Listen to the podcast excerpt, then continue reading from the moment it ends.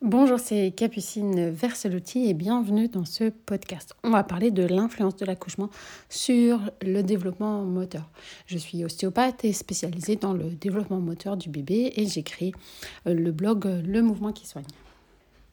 Une de mes grandes questions par rapport au développement moteur, c'était pourquoi il y a des enfants qui se développent hyper vite, qui font toutes leurs étapes, qui les enchaînent bien, et pourquoi il y a des enfants où on a l'impression que tout est lent, tout est compliqué dans les apprentissages ils ont du mal à se retourner, ils ont du mal à faire du quatre pattes. Voilà, c'était vraiment une question qui m'a taraudée pendant des années et euh, où j'ai cherché à avoir des réponses. Et pendant un certain temps, je pensais que le rôle de l'accouchement était très important dans euh, le développement moteur euh, du bébé et je, je trouvais aussi que euh, d'année en année, les femmes, elles accouchaient euh, de, de moins en moins bien, avec euh, un recours de plus en plus à la péridurale. Et je me posais vraiment la question de, de est-ce que ça influence ou pas le développement moteur. Et donc, j'essayais de voir en fonction de bah, comment mes patientes avaient accouché, qu'est-ce que ça donnait sur, sur leur bébé. Est-ce que les femmes qui avaient bien accouché, ben, elles avaient des bébés qui, avaient, qui tenaient mieux leur tête, qui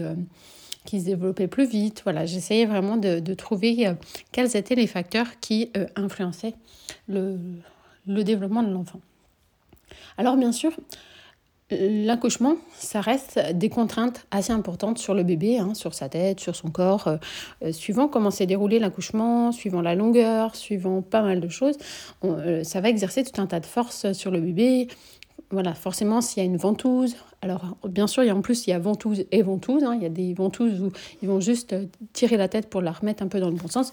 Puis il y a des ventouses où ils tirent un peu plus fort. Donc euh, voilà, suivant ça, ben, on va se retrouver avec des bébés euh, qui ont plus ou moins de contraintes sur, le, sur la tête ou sur les épaules. Là, dernièrement, j'ai vu un bébé où voilà, ils ont eu des problèmes pour le passage de l'épaule. Donc il y avait vraiment une épaule qui était sensible et douloureuse pour le bébé. Donc forcément, ça peut influencer euh, le développement euh, moteur. Donc bien sûr, il y a un impact, mais je pense qu'il n'est pas aussi conséquent que je le pensais à l'époque. Et euh, je pense qu'il y a un impact bien plus important de deux autres choses. La première, c'est la période pendant la grossesse. Parce que finalement, si on réfléchit sur la, par rapport à la durée de la grossesse, ben, l'accouchement, c'est pas si long que ça. Et qu'est-ce qui va se passer pendant la grossesse qui peut faire euh, des, qui peut impacter le corps du bébé? On a différentes choses. Hein, qu'on on le sait. Et là où il y a pas mal d'études, c'est principalement sur les plagiocéphalies qui vont nous donner un, un aperçu des contraintes. C'est-à-dire que euh, on sait par exemple que euh, les jumeaux, ils auront plus de plagiocéphalie parce que bah, ils étaient deux dans le ventre et qu'il y avait moins de place, donc il y a plus de contraintes chez ces enfants-là. On sait par exemple euh, aussi, euh, je me souviens d'une petite patiente où la maman avait un hémi-utérus. Donc l'utérus était en deux parties, donc le bébé a grandi que dans une partie. Et donc cette petite, elle avait une déformation euh, qui était liée in utero en fait, hein, liée à cette malformation. Et j'ai échangé avec le professeur Xorni, qui est un ancien neurochirurgien qui opère les craniosténoses. C'est quand les sutures du crâne, elles se soudent trop vite où là, on va être obligé d'opérer et pour recréer de l'espace pour que le, crâne grandisse. Et dans son livre passionnant euh, sur le crâne, il explique qu'effectivement, on a des fois des déformations qui arrivent déjà in utero. Euh, donc, euh, avec ben voilà, cette spécificité de, par exemple, des jumeaux ou d'un utérus qui est bicorne. on peut avoir aussi des fois des bébés qui vont se placer très très bas euh, dans, dans, le ventre et donc euh, on a des bébés qui sont en appui complètement sur le bassin de leur mère. On peut avoir euh, des bébés qui sont en siège et pareil qui s'engagent dans le bassin très tôt où leur tête elle est coincée sous les côtes de la maman. donc voilà, il y, a différentes configurations qui vont faire euh, que le bébé va rester quelques mois, parce que bon, on va, dire qu'au début, ils sont, il est trop petit dans le ventre pour que vraiment ça exerce une pression, mais une fois qu'il a passé une certaine taille, eh bien, euh, on, voilà, on a vraiment euh, ces bébés très très engagés dans le bassin, par exemple. Et ça, ça va influencer, impacter comment il est, comment est le bébé quand il sort et, les, contraintes qui sont exercées. Et c'est sûr que euh, quand on voit des bébés euh, en siège, euh, il n'y a pas du tout les mêmes contraintes que sur un bébé qui est né par la tête. Donc voilà, il y a une influence, mais ça ne veut pas dire qu'on va rien faire. Et justement, au, contraire, si on sait qu'on a eu un accouchement ou une grossesse particulière, et bien d'autant plus on aura intérêt à faire suivre son bébé euh, par un ostéopathe, par un kiné, voilà, vraiment être un peu plus attentif chez ses enfants. Et euh, c'est un, suivi qui est proposé euh, spontanément, par exemple, sur des grands prématurés ou des prématurés qui vont être un peu plus suivis pour être sûr, ben, par exemple, qu'il n'y ait pas de déformation de la tête, que l'enfant suive son développement moteur normal. Mais il y a tout un, tout un, des gens qui vont pas être suivis parce que finalement, ils rentrent pas vraiment dans la grossesse pathologique. Euh, et, mais il y a quand même des contraintes un petit peu différentes. Donc euh, ça, c'est la première chose qui peut être intéressante à, euh, à faire. Et j'avais envie de vous raconter l'histoire d'une de mes patientes parce que c'est avec elle que j'ai remis en cause cette histoire d'accouchement. Et cette dame, donc c'était la naissance de sa deuxième fille et un magnifique accouchement naturel à quatre pattes, euh, qui s'est passé super bien, assez vite, vraiment top.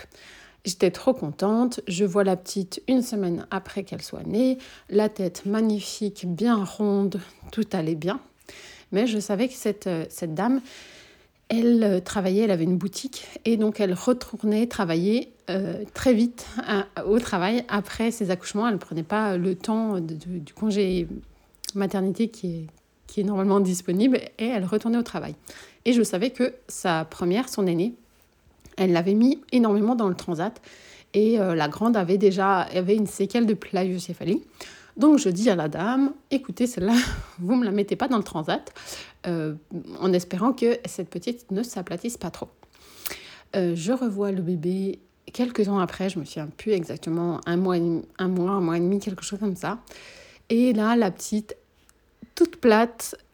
Euh, donc j'étais à oh c'est tellement dommage parce qu'elle avait accouché tellement bien et du coup elle se retrouvait avec sa puce à nouveau euh, aplatie comme la première. Et donc j'étais, voilà, c'était vraiment... Ah, hmm. et je me suis dit, mais est-ce que j'ai pas été assez claire? Voilà, bon, on, remet, on se remet forcément un petit peu en cause euh, dans, dans ces coups-là. Mais grâce à ça, j'ai compris que euh, l'accouchement, c'est une chose. Et de toute façon, euh, on ne pourra pas, a posteriori, on peut rien y faire. On peut se préparer pour qu'un accouchement se passe bien. Et ça, j'encourage tout le monde à le faire. Mais finalement, une fois que le bébé est là, bah, voilà, l'accouchement est passé. Donc, on ne peut plus influencer dessus. Mais ce qu'on va faire avec le bébé a un impact énorme. Et je pense que justement, c'est là où c'est le, plus intéressant parce qu'on peut faire plein de trucs. Que l'accouchement était difficile, que l'accouchement était particulier, que si, que ça, voilà, toutes les problématiques, on peut, dès que le bébé il est sorti, faire des choses pour qu'il ait une belle tête. Euh, on peut faire des choses pour qu'il euh, arrive à tenir sa tête, qu'il fasse du plat-ventre, qu'il euh, puisse faire toutes ces grandes étapes, retournement, ramper, quatre pattes.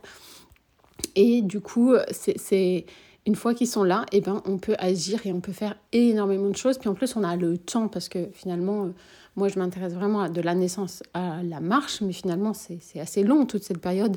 Et donc, on, a euh, des choses qu'on peut faire euh, très longtemps par rapport à l'accouchement qui va durer quelques heures. Euh, on, a du temps d'influencer sur comment le bébé va se développer. Et puis même si ben voilà, il y a un petit retard ou il y a une étape qu'il a du mal à franchir, ben, en fait, on peut venir intervenir à, à n'importe quel moment. C'est-à-dire qu'on peut enseigner ben, aux parents les bonnes habitudes à mettre en place, comment on va faire pour que euh, cette euh, tonicité elle se mette en route. Mais ensuite, si, euh, si on voit les enfants plus tard et qu'il y a un problème sur le retournement, voilà, on peut, on peut intervenir et il n'y a pas de problème. Donc voilà un petit peu ce que j'avais envie de vous dire sur l'influence de l'accouchement et qui est finalement pas si grand et, et qui qui exercent des contraintes sur le bébé, mais qui peuvent être euh, euh, facilement pris en charge par des consultations d'ostéopathes. Euh, la grossesse a un impact certain, ça c'est sûr. on, a des choses, mais aussi, ben voilà, dès que le bébé est sorti, hop, on peut faire plein plein de choses et c'est ça qui est chouette.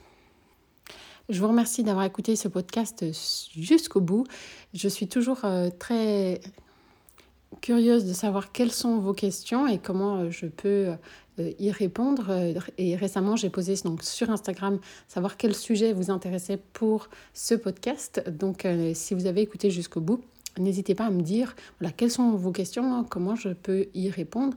Vous pouvez déjà retrouver en dessous ou sur le blog tout un tas de choses qui sont gratuites, qui vont vous permettre d'expliquer et de comprendre les réflexes archaïques, de prendre les bonnes habitudes chez euh, le bébé dès la naissance pour qu'il euh, ait un, beau développement moteur. Et puis pour les professionnels, eh bien, il y a une formation complète pour pouvoir approfondir toutes ces choses-là. Je vous souhaite à très bientôt.